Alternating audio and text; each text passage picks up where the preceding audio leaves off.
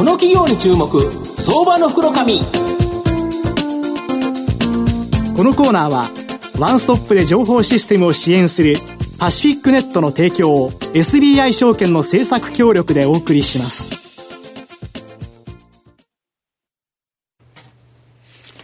ここからは相場の福の神、SBI 証券客員マーケットアナリスト、藤本信之さんと一緒にお送りしてまいります。藤本さん、こんにちは。毎度、相場の福の神こと、藤本でございます。まあ、この番組も、まあ、今年、今回で最後という形で、はい、まあ、後で来年は続くわけなんですけど、えー、まあ、大体今年ですね、約100社ぐらいにですね、えー、企業に出ていただいたという形になるんですが、はい、やはりその鳥をですね、締めていただく。やはり紅白歌合戦でも、歌合戦でもですね、やはり大鳥っていうのはですね、わっという形なんですが。注目ですもんね。で、注目ですし、まあ今からですね、お正月ということでいうと、お年玉っていうようなですね、感覚の銘柄になればですね、はい、いいなという銘柄をですね、ぜひご紹介したいと思ってます。えー、今日はですね、証券コードが、えー、7762、えー7782、えー、東証一部上場、新市や代表取締役社長の中村健さんにお越しいただいています。中村さん、よろしくお願いします。よろしくお願いします。よろしくお願いします。えー、新市は東証一部に上場してまして、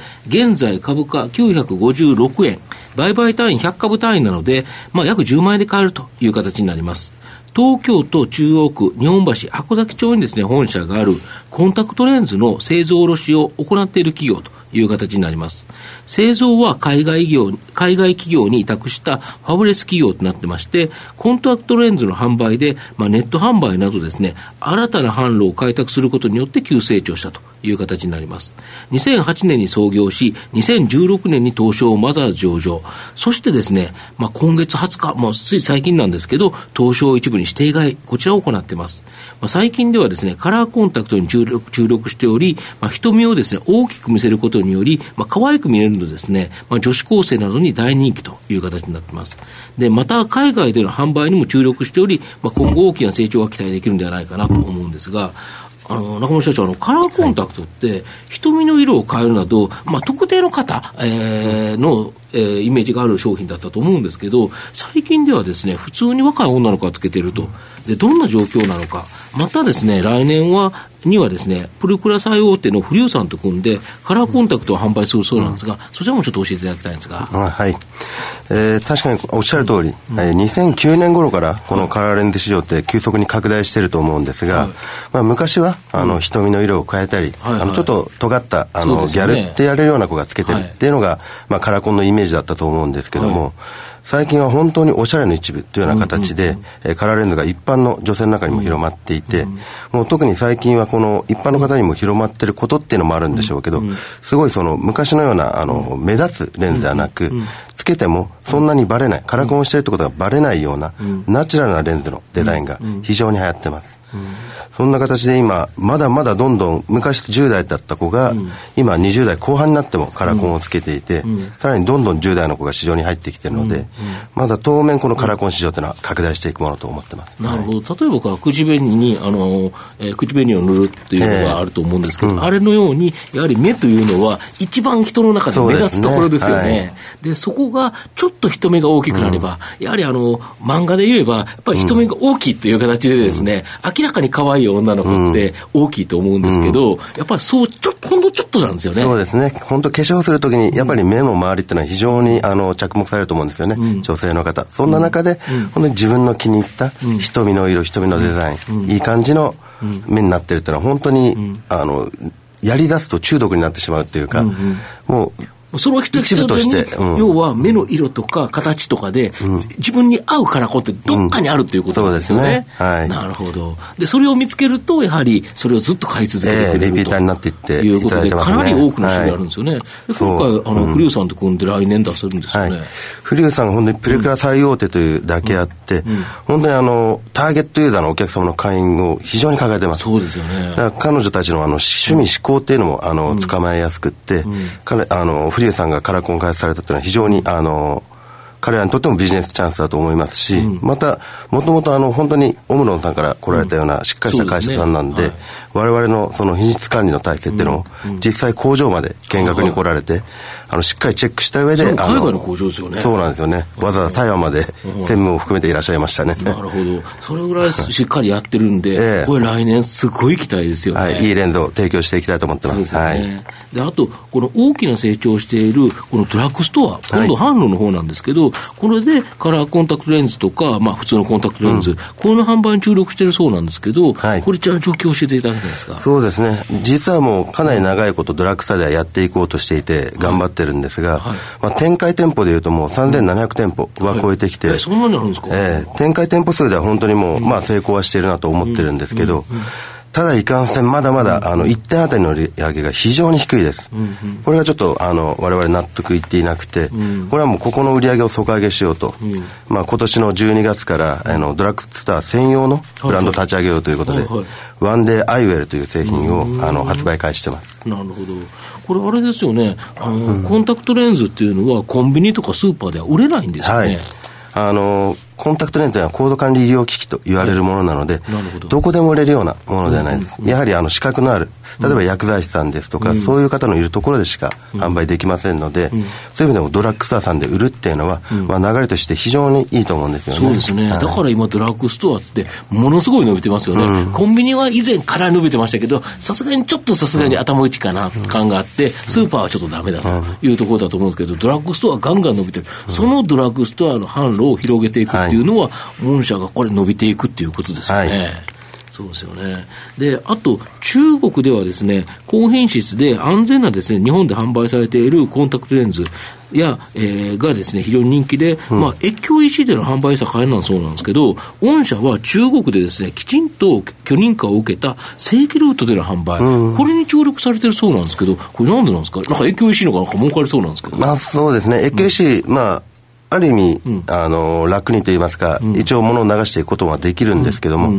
やはり中国政府の規制によっては、ちょっと今後どうなるかもわからないですし、まあ、そうですね、そこでパッと規制って言われたら、もう全部ダメになっちゃうと、せっかく作ったものがそうですね。ですよね。あと、まあ、やはりあの、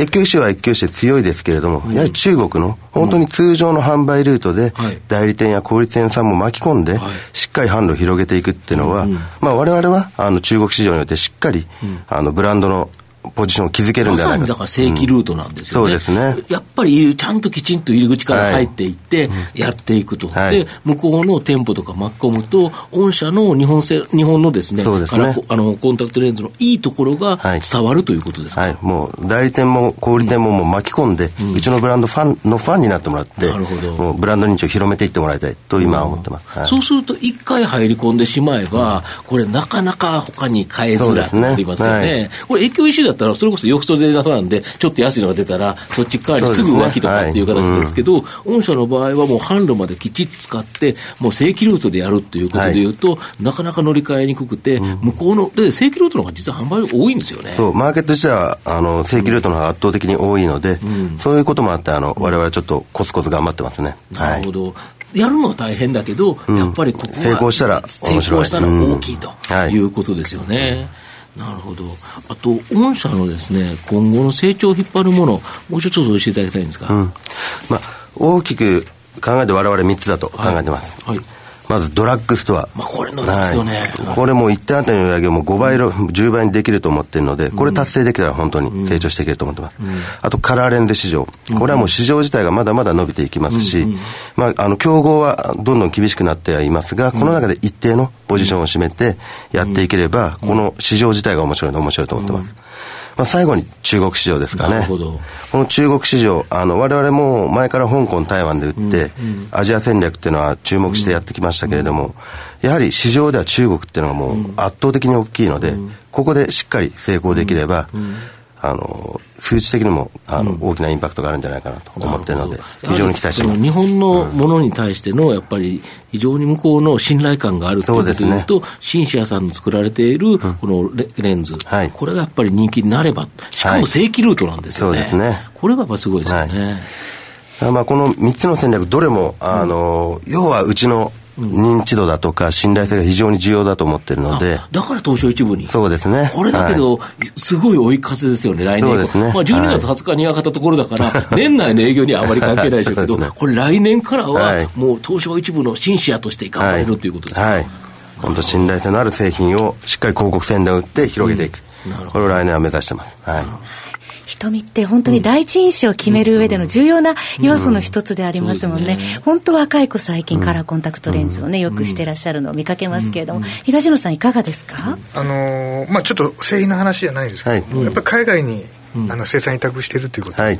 ぱり為替に対する影響度ってやっぱり業績、いわゆる神経神経質ですか、やっぱり。非常に大きいので、我々もデリバティブ取引なりなんなりヘッジをかけてある程度影響を薄めてやってますが、まあ、もちろんすべて外貨建取引なので、為替のインパクトはでかいです。ただ一方で我々は今アジアにどんどん打って出てますから、海外での売り上げが伸びていけば、円固有の為替のリスクに縛られなくなるので、我々の海外売り上げが伸びていけば伸びていくほど、為替リスクがある程度どんどんそれで低減されてその面でもやっぱりあれですよね、リスクを下げるということでいうと、海外での販売っていうのは、伸ばしていきたい。伸ばしていきたいということですか。と思ったなるほど。はい。まあ、最後ちょっとまとめさせていただきますと、新社はですね、EC 販売などで急成長してきたんですが、まあ、カラーコンタクトレンズ、ドラッグストア経由の販売、中国など海外市場の開拓でですね、まあ、この3つの柱で、まあ、今後大きな成長が期待できるんではないかなと思います。で、今月20日に東証一部に指定外となりですね、来年1月月末には東証株価指数トピックスのですね、構成銘柄になるということでいうと、まあ、インデックス買いとまあ、日銀さんが買ってくれますんで、ね、このインデックス買いも期待できるんではないかなと思います。まあ、今年最後のですね、放送となりましたが、まあ、来年、2018年にですね、大きな飛躍期待できる銘柄だと思います。今日は証券コード7782東証一部上場新シア代表取締役社長の中村健さんにお越しいただきました。中村さんどうもありがとうございました。ありがとうございました。藤本さん今年もありがとうございました。どうもありがとうございました。IT の効果的な活用は企業の生命線。証券コード3021東証2部上場パシフィックネットは IT 機器の導入、運用、セキュリティ、そして処分に至るまでワンストップで企業の情報システムを支援する IT 資産活用のオンリーワン企業です。取引実績1万社を超えるスペシャリスト集団。証券コード3021東証2部上場パシフィックネットにご注目ください。この企業に注目相場の福のこのコーナーはワンストップで情報システムを支援するパシフィックネットの提供を SBI 証券の政策協力でお送りしました。